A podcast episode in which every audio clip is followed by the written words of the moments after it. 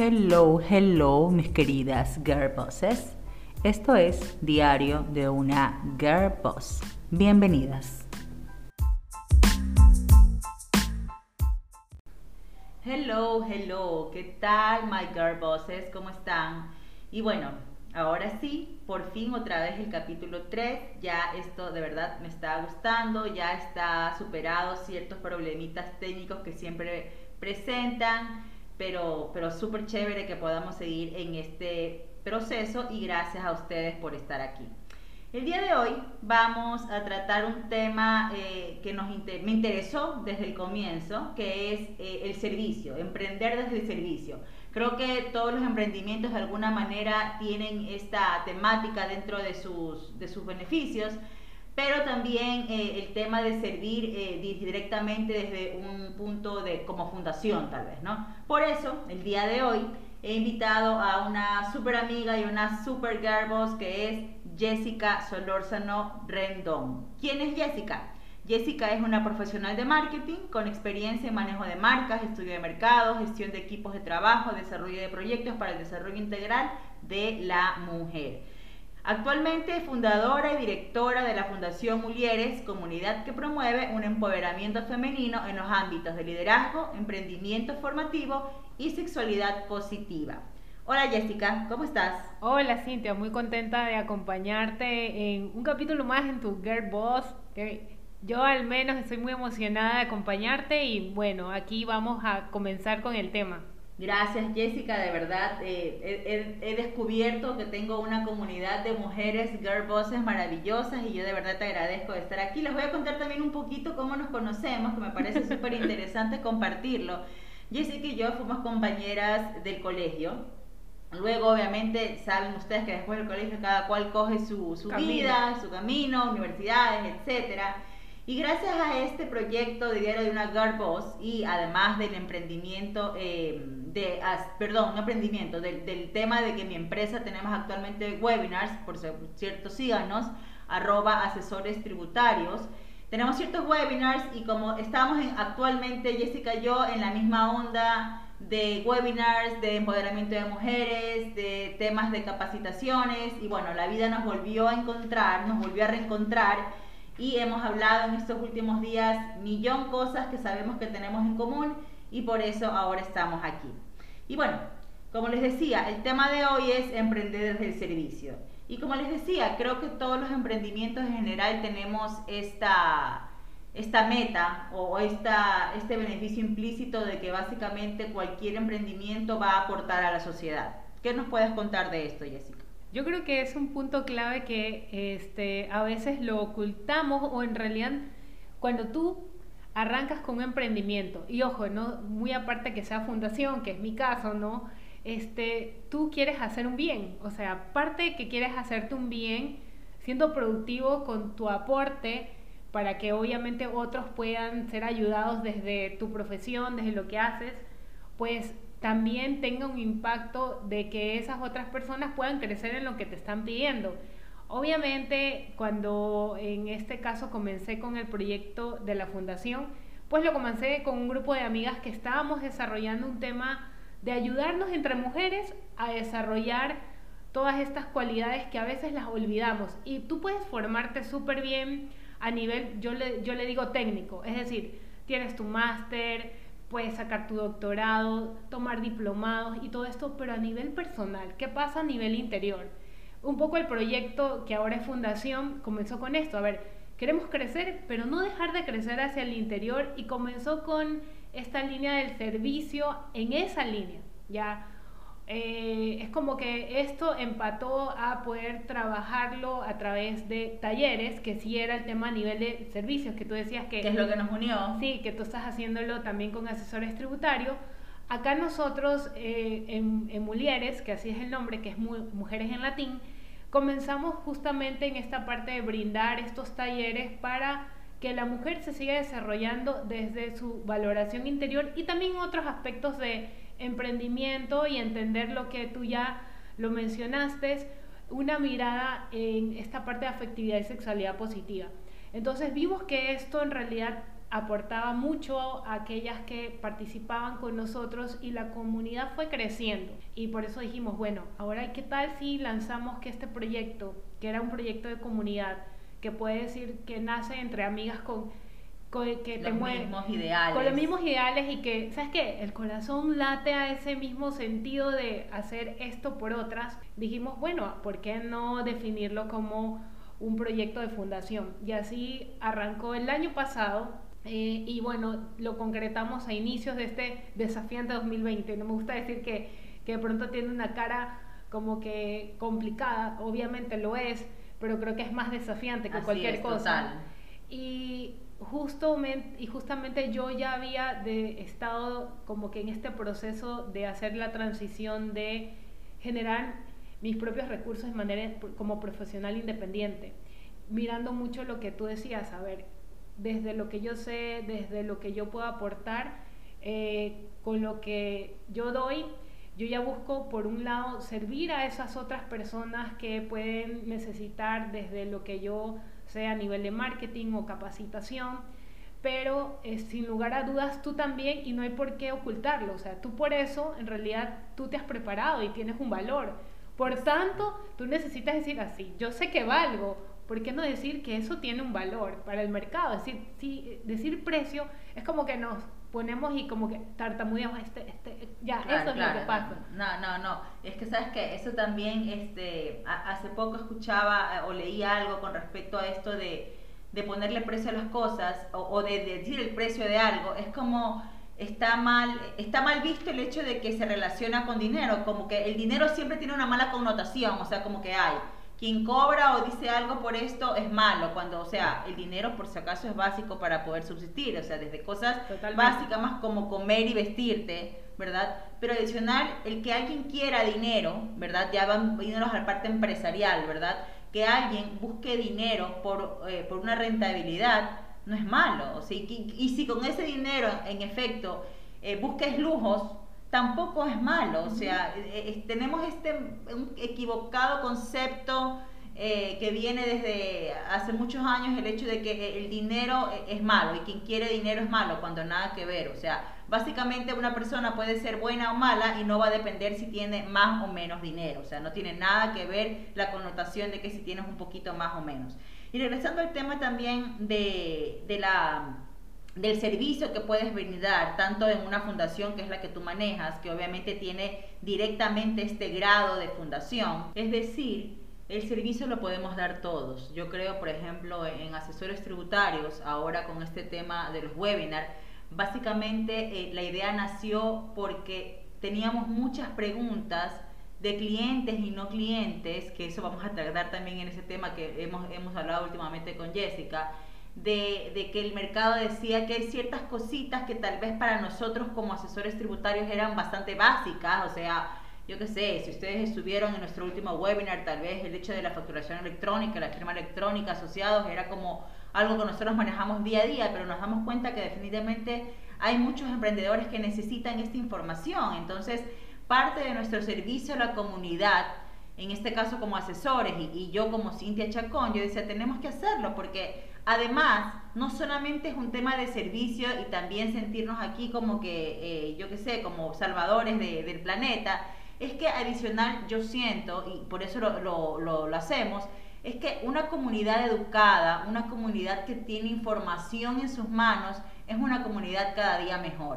Y básicamente nosotros estamos en esa comunidad, o sea, es un beneficio que sin ser egoísta te recae a ti mismo, o sea, el hecho de dar información definitivamente repercute en un beneficio para ti mismo, porque en algún momento esto es un círculo virtuoso que, que te va a caer. Entonces, y, más, y qué, chévere, por ejemplo, que en tu caso tienes encima una fundación, o sea, justamente, exclusivamente para esto. Bueno, y definitivamente, claro, la fundación debe enfocarse en esta parte del servicio porque es su razón de ser, pero no hay que desmerecer todo lo que hacemos. Y definitivamente, a ver, cuando sea un negocio a nivel este, empresarial o una fundación, que es mi caso, eh, tú buscas que en ese corazón de ese negocio debe haber el servicio. ¿Por qué?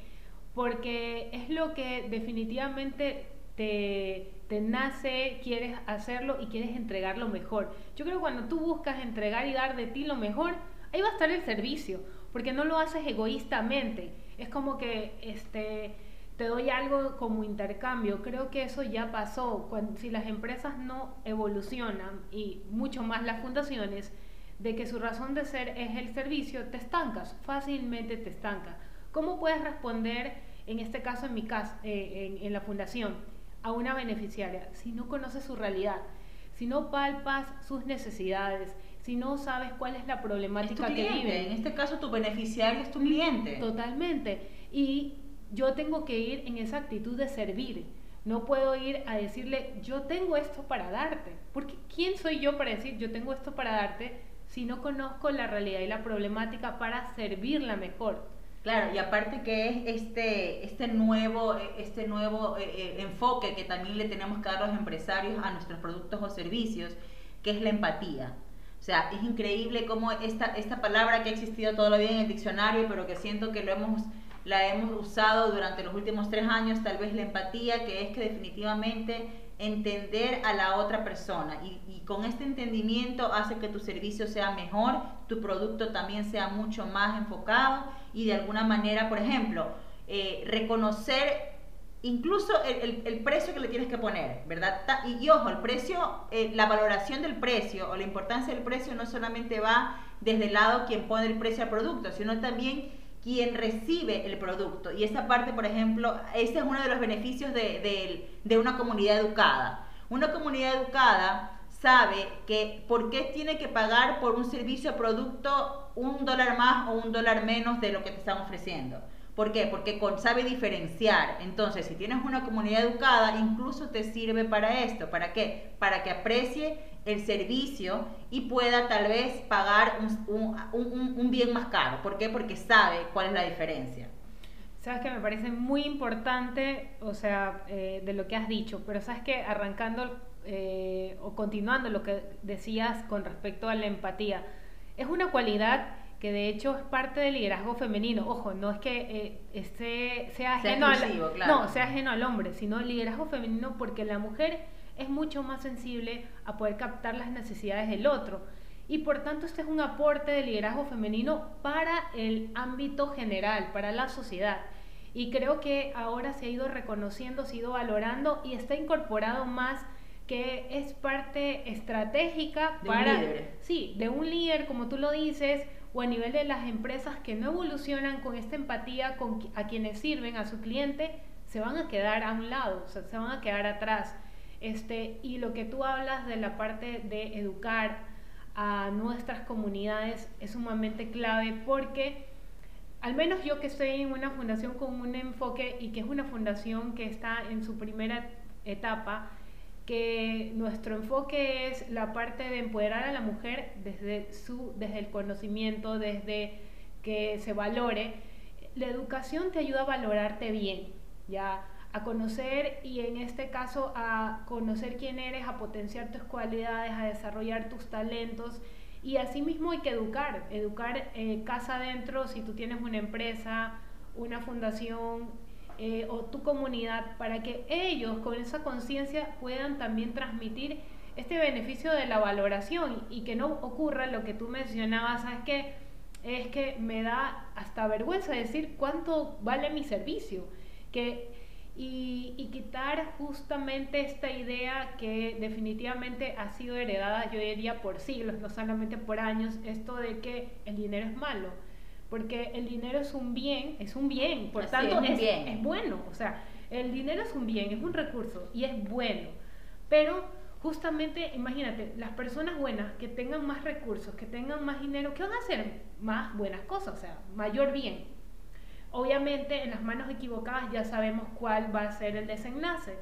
Y el tema es no tenerle miedo a, tener esta aproximación. Y es una aproximación positiva que hay que cambiar dentro de la lectura que a nivel de la sociedad se ha hecho. Y sobre todo, ¿quién la ha tenido más difícil? Y la seguimos teniendo más difícil. Son somos las mujeres. Porque ¿quién decía, uy, no le des dinero a una mujer porque se lo gasta? O si no, no, no son buenas administradores cuando se ha comprobado todo lo contrario.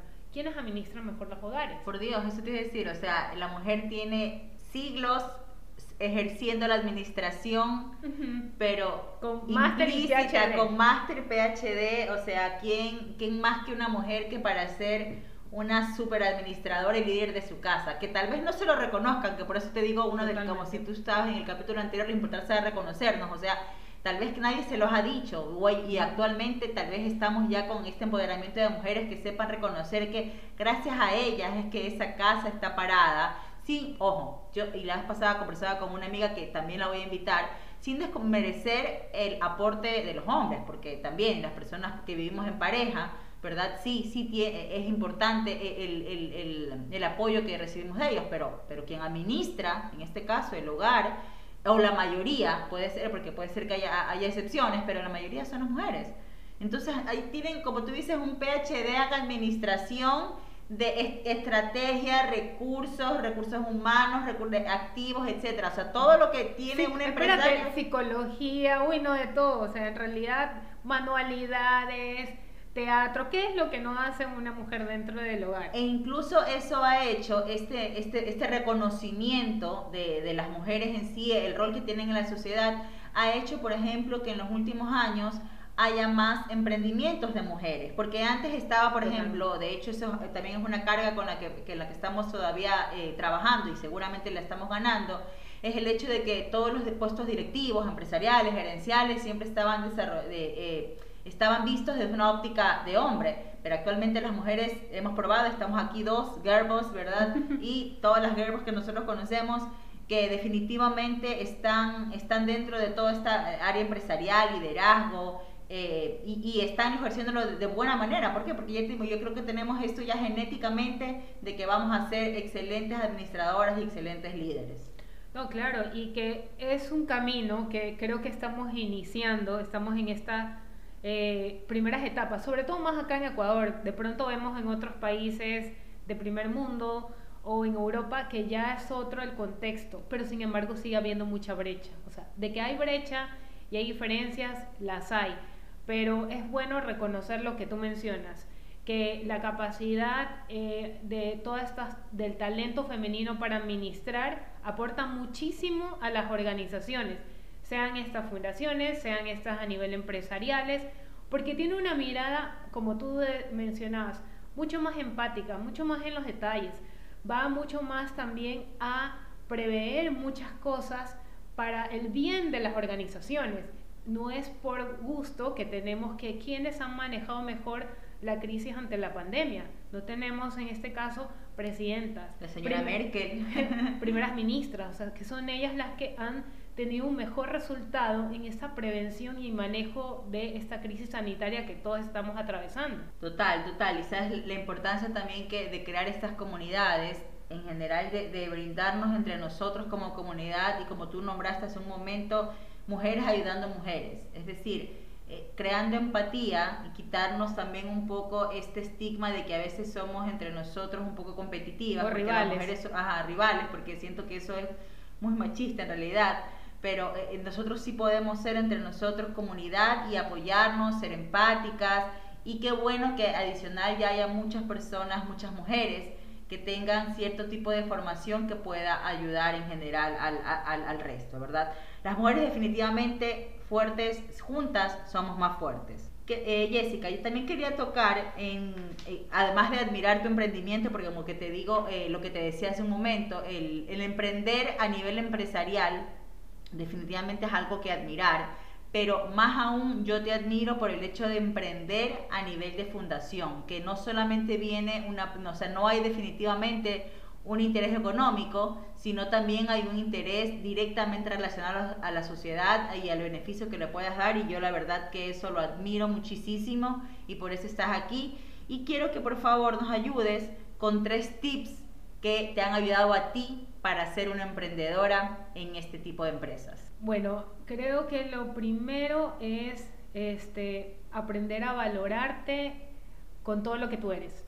Y sabes que aprender a valorarte eh, algo muy valioso desde tu vulnerabilidad, porque no lo mostramos y eso te hace humano, eso es lo que te permite tener esta aptitud de humildad y decir, yo no me las sé todas, yo en realidad necesito ayuda y necesito incluso para capacitarte. Si tú llegas a un punto de decir, ¿sabes qué?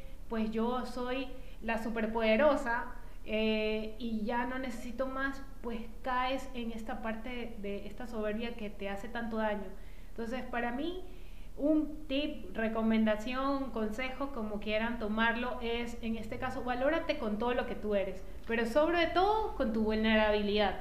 Es que sabes que reconocernos vulnerables encima es una oportunidad a crecer, porque nunca vamos a estar 100%, o sea, yo siento que en todas las etapas de nuestras vidas, ya sea de emprendedoras, jefas, empleadas, etcétera, siempre tenemos que reconocer que hacemos nuestro mejor esfuerzo, pero siempre va a haber un pasito más. ¿Qué es lo que nos hace vulnerables? Reconocernos vulnerables hace que definitivamente sepamos que hay algo que trabajar y ese algo que trabajar significará avanzar a un siguiente nivel, a un siguiente nivel y a un siguiente nivel. O sea, es, es importante lo que dices y la verdad es que es, es bueno que lo nombres en ese momento. Tu segundo tip. El segundo tip, creo que en este proceso uno aprende, ojo, yo estoy en ese proceso, de no descuidar eh, tu autocuidado. Y obviamente no hablo del autocuidado solamente ponte guapa por, para ti, ¿no? Eso sí, está súper bien, sino el autocuidado en todo ámbito. Sé que cuando tú lideras algo, que es un poco también tu experiencia, puedes ir hacia afuera, hacia atender a tu cliente, hacia atender a tu equipo de trabajo, pero te dejas como la última rueda del coche. Entonces, por eso te digo, estoy en ese proceso. Hay días que pues lo llevo bien y hay otros días que se me puede pasar. ¿Por qué? Porque la mujer, o en este caso en su eh, ADN femenino, creo que está dada mucho para dar hacia afuera, dar a los demás. Incluso, pues las mujeres que son madres lo van a entender. Ese dar la vida por otro es así textualmente.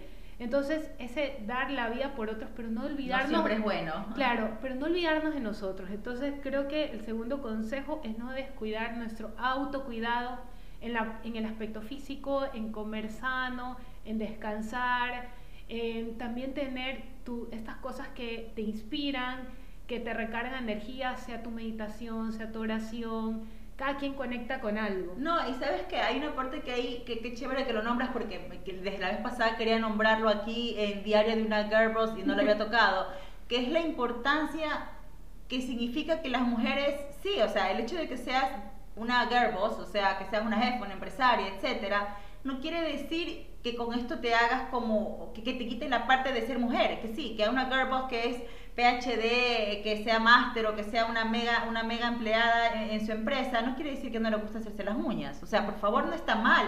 No quiere decir que por eso tienes menos materia gris. No está mal que te guste irte a un spa. No está mal que, o sea, no está mal este tipo de cosas que nos hacen definitivamente el género femenino. Ojo, si no te gusta, no lo hagas pero no trates de ocultar el hecho o, te quita poder, te quita liderazgo, te quita girl por el hecho de que te, que te gusten las, que las uñas, que, te, que, hables de esmaltes, que hables de la última serie de Netflix, de, sé, de Sex and the City, que no tiene nada que ver, que, o sea, que, que, no, que de repente incluso es en ciertos aspectos un poco machista, pero pues está bien, o sea, disfrutar de estas cosas no te hace menos líder o menos... Totalmente. entonces, e, esa parte que chévere la porque no sabía cómo tocarla en este tema de que las girl bosses también podemos disfrutar de un buen manicure, de un buen pedicure, de un masaje, de un masaje y no pasa nada. Ojo, también podemos disfrutar eh, de no hacer nada, que eh, en, el en el, en, el, en el, capítulo anterior lo nombrábamos con Carola, que ojalá me esté escuchando,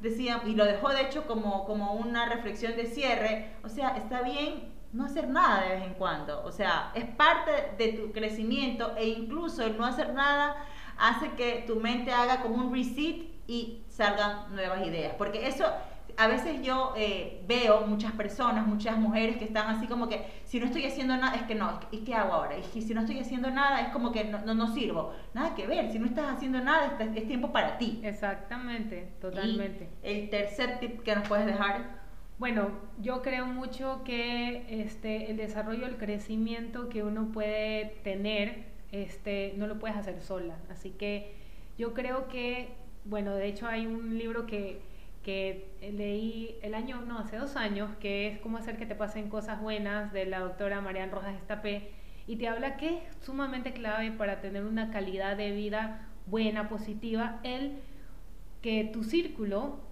tener estas personas que te inyecten de estas cosas positivas, estas, que sean estas personas vitaminas, que te genere esta sintonía de recargar energías, porque hay esas otras personas que te la quitan. Entonces, yo creo que en este proceso de liderar y liderarte es sumamente importante este, cuidar con quienes tú te juntas. Sabes que total, total. Y, y, para los que me siguen en mi cuenta personal, igual se las doy, arroba cintia.chacón.c yo hace poco subí un post en el que decía eh, la importancia de saber de quiénes te rodean, ¿verdad? Y no solamente en el, en el plano personal, porque dices, ay, cuido a mis amigas, yo sé con quién me reúno, etcétera, etcétera.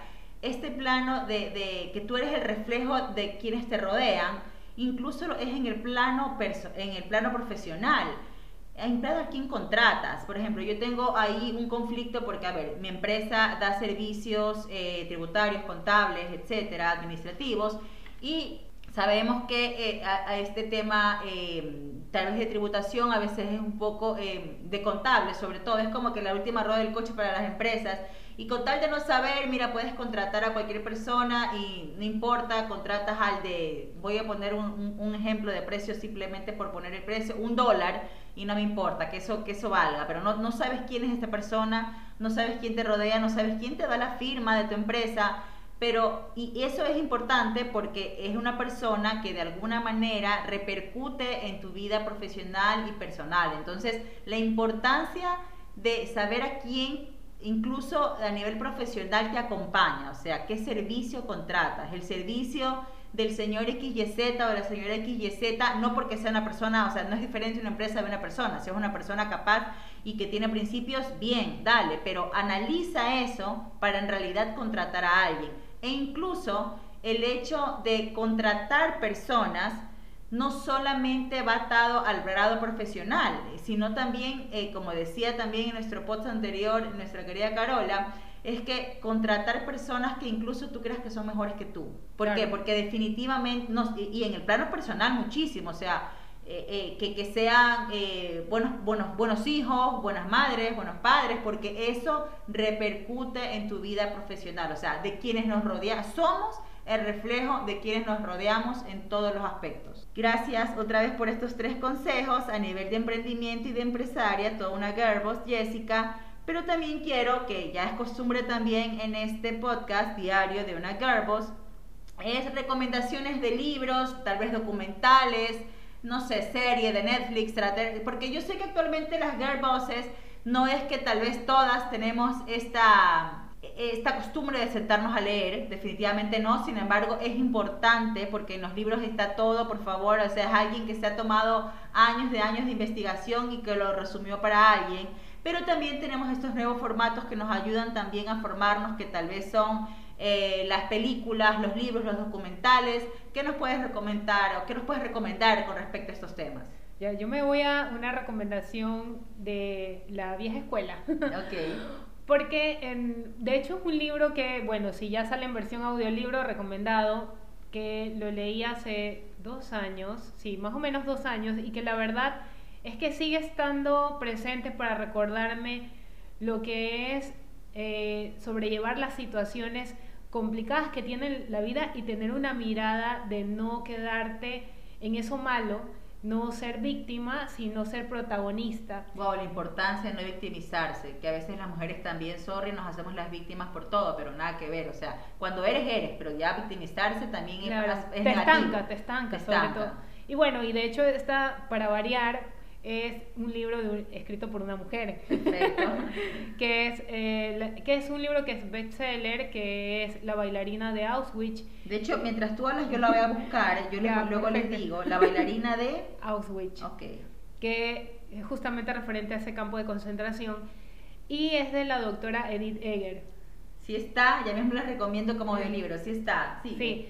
Y cuenta la historia justamente Edith Egger, en ese entonces, ella entra al campo de concentración con 16 años y la historia ve cómo ella en esa experiencia tan dura, de que le quitan la inocencia, le quitan la niñez, o sea que es una niña de 16 años, no ha vivido absolutamente nada y tiene que ver morir a sus padres y pasa el campo de concentración con su hermana en situaciones sumamente extremas, pero logra sobrevivir por cosas muy puntuales en su vida. Una cosa que yo rescato de lo que ella narra, nunca siente este rencor o resentimiento con sus agresores y sobre todo con aquel que le quita la vida a su madre, con quien que le dice que se vaya a la otra fila y no se queda con ella.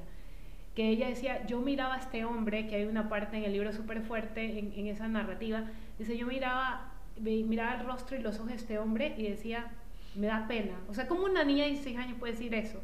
Me da pena porque él tiene que cargar con todas las muertes de estas personas que él ha mandado. Este, yo lo único que puedo tenerles pena. Y, y yo decía, ¿cuántas veces nos resentimos por cosas que no son ni comparables con eso? Y definitivamente ella pasa, no les voy a contar más para que lo lean, este, pero eso es un episodio como que fuerte del libro. Ella supera el campo de concentración, este, después va a un campo de exterminio, pero ella es rescatada, ella y su hermana. Luego, este, ya no nos cuentes más, por favor, después no haces spoiler. Ya, pero al final ella reconstruye su vida, hace una nueva vida, emigra a Estados Unidos, tiene que leerlo para ver cómo emigra, ¿no? este, que esa es otra parte súper interesante del libro. Pero ella decide que no quiere ser una simple, voy a ser una, como que, que me una sobreviviente. Una sobreviviente. Ella se dice en su libro superviviente, porque asume la vida, en este caso valorando la experiencia. Y dice, la mejor revancha que tengo contra Hitler es que son mis, ella tiene algunas generaciones, son mis cuatro hijos, cuántos nietos y cuántos bisnietos, porque en realidad al final del libro dice que esa es la revancha que ella tiene. Este, y ella se dedica a la psicología y luego saca su doctorado para ayudar a personas con traumas.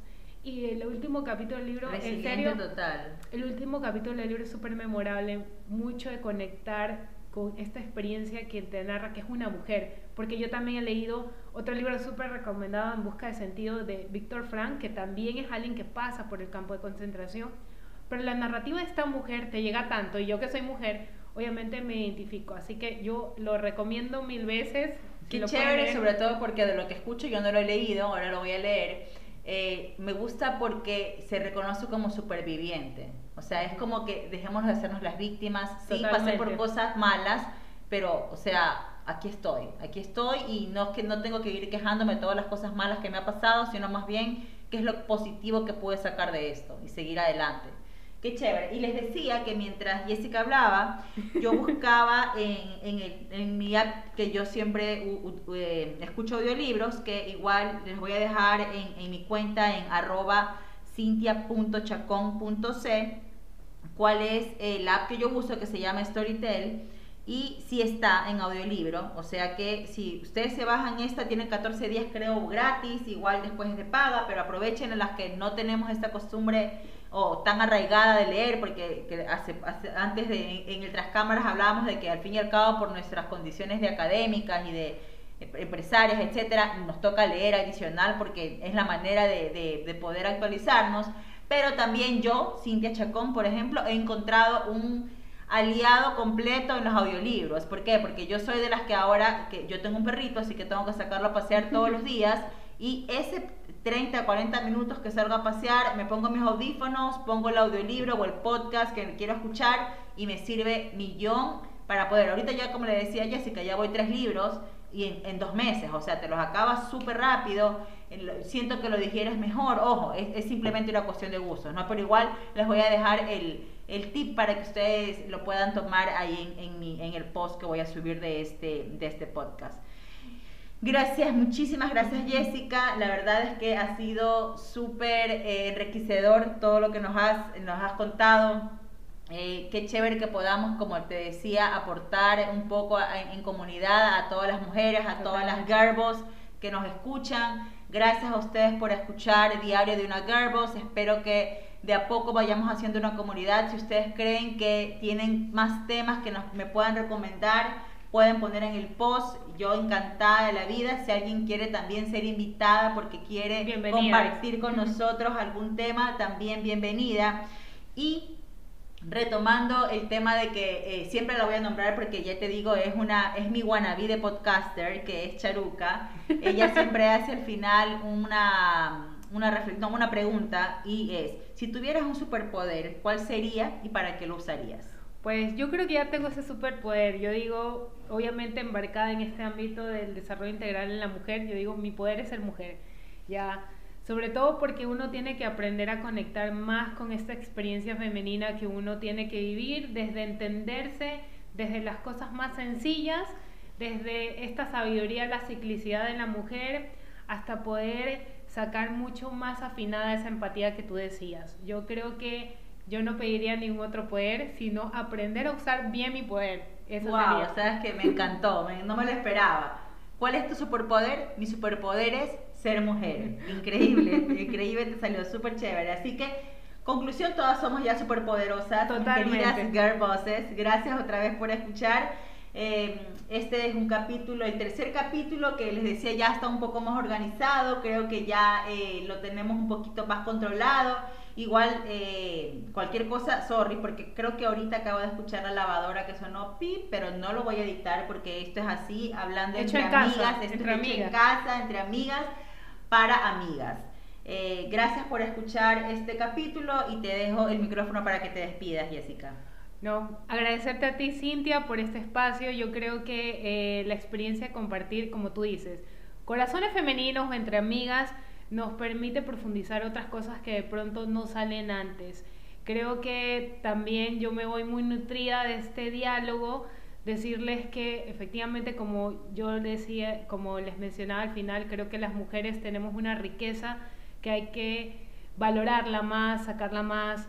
Por eso yo creo que este, esta parte de cultivar este desarrollo integral de la mujer nos tiene que comprometer desde que tomemos esta conciencia. Creo que el despertar, eh, cada mujer lo vive en diferentes procesos. Hay uno que los despiertan este, muy jóvenes, otras cuando son mamás, otras cuando emprenden, pues es un poco que no nos desconectemos de eso. Y bueno, y para aquellas que, voy a hacer mi, mi, mi comercial, y, y, claro, y para aquellas que quieran conocer más de lo que hacemos en la Fundación Mujeres Comunidad, porque yo le digo Mujeres es Mujeres, que ese es el nombre y el apellido es comunidad, pues de trabajar juntas. Este, estamos en redes sociales como arroba mulieresec, así como lo escuchan, se escribe, y pues en realidad alentarlas a que sigan cultivando todos sus talentos, sus cualidades y que saquen lo mejor de ustedes en donde se encuentren. Gracias Jessica. Gracias Girl por escuchar otra vez, por escucharnos otra vez aquí en este tercer capítulo. Bye bye. Gracias por escuchar Diario de una Girl Boss. Si quieren más información me pueden encontrar en Instagram en arroba cintia.chacón.c. Bye bye.